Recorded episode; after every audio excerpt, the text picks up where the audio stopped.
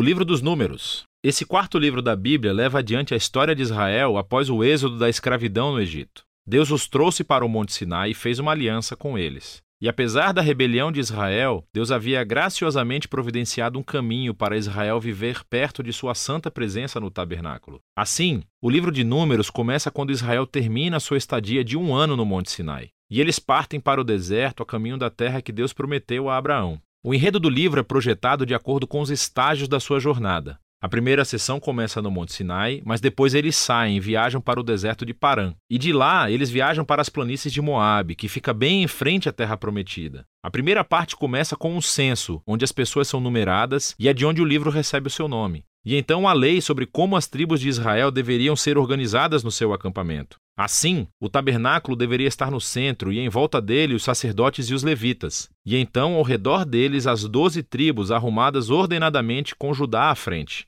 Tudo isso fazia parte do simbolismo elaborado de como a presença santa de Deus deveria estar no centro da sua existência como povo. Tudo isso é seguido por uma série de leis que desenvolveram as leis de pureza do livro de Levítico. Se a presença de Deus estivesse entre eles, todo o esforço deveria ser feito para que o acampamento fosse puro, um lugar que pudesse acolher a santidade de Deus. No capítulo 10, a nuvem da presença de Deus se eleva do tabernáculo e guia Israel para longe do Sinai e para dentro do deserto. E imediatamente as coisas dão terrivelmente erradas. No capítulo 11, o povo começa a reclamar sobre a sua fome e sede e como querem voltar para o Egito. E no capítulo 12, os próprios irmão e irmã de Moisés começam a se opor e falar mal dele na frente de todo o povo. Essa viagem não está começando muito bem. A próxima sessão começa quando os israelitas chegam ao deserto de Parã, a meio caminho da terra prometida. E Deus diz a Moisés para enviar doze espiões, um de cada tribo, para que eles possam espiar a terra prometida. Quando todos os espiões retornam, dez deles dizem que não há chance de Israel sobreviver lá porque os cananeus os destruirão. Mas há dois espiões, Caleb e Josué, que dizem que Deus pode salvá-los. Mas os dez levam as pessoas a uma fúria medonha e começam a planejar um motim. Eles vão nomear um novo líder e voltar para o Egito. Então Deus fica compreensivelmente irritado e Moisés intercede em favor do povo.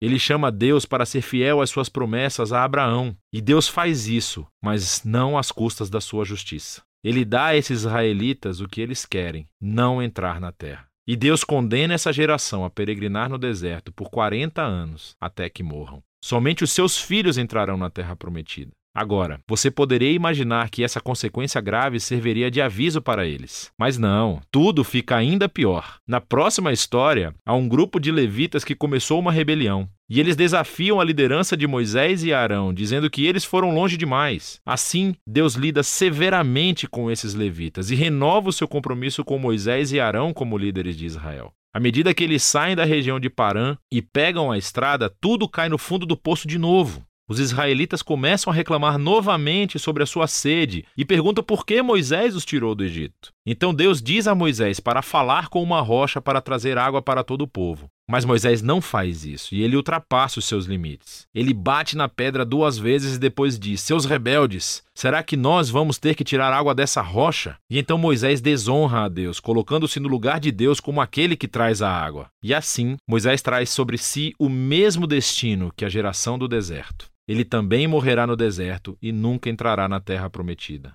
Depois disso, os israelitas se rebelaram novamente, e Deus traz um juízo muito estranho sobre eles, serpentes venenosas para vir e morder o povo. E assim, Moisés novamente intercede em nome do povo. E Deus diz a Moisés para fazer uma serpente de bronze e levantá-la em um poste. Quem olhasse para essa serpente seria curado da picada venenosa. É um símbolo muito estranho, mas está à altura do desafio que Deus impôs: ser fiel à aliança. Ele está certo em trazer justiça ao mal e ao pecado dos israelitas. Mas até a justiça de Deus se transforma em uma fonte de vida para aqueles que buscarão a cura de Deus. A partir daqui, as pessoas vão para as planícies de Moabe. E a primeira parte principal dessa sessão se concentra na figura estranha de Balaão. O rei de Moabe está assustado com esse grupo enorme de pessoas que viaja pelo seu território. Então ele contrata um feiticeiro pagão, Balaão, para amaldiçoar Israel. E três vezes diferentes Balaão descobre que não pode amaldiçoá-los. Ele só pode pronunciar bênção sobre Israel. Lembre-se da promessa de Deus a Abraão em Gênesis 12. Assim, Balaão não só não pode amaldiçoar Israel, mas Deus realmente lhe dá uma visão sobre um futuro rei israelita que um dia trará a justiça de Deus a todas as nações. Essa visão lembra a promessa de Jacó a Judá em Gênesis capítulo 49. Vale a pena parar para refletir sobre o fluxo do livro até agora. As histórias de rebelião no deserto se amontoam, ficando cada vez piores. E embora Deus traga atos parciais de justiça sobre Israel, ele também continuou mostrando misericórdia, fornecendo comida e água ao longo do caminho.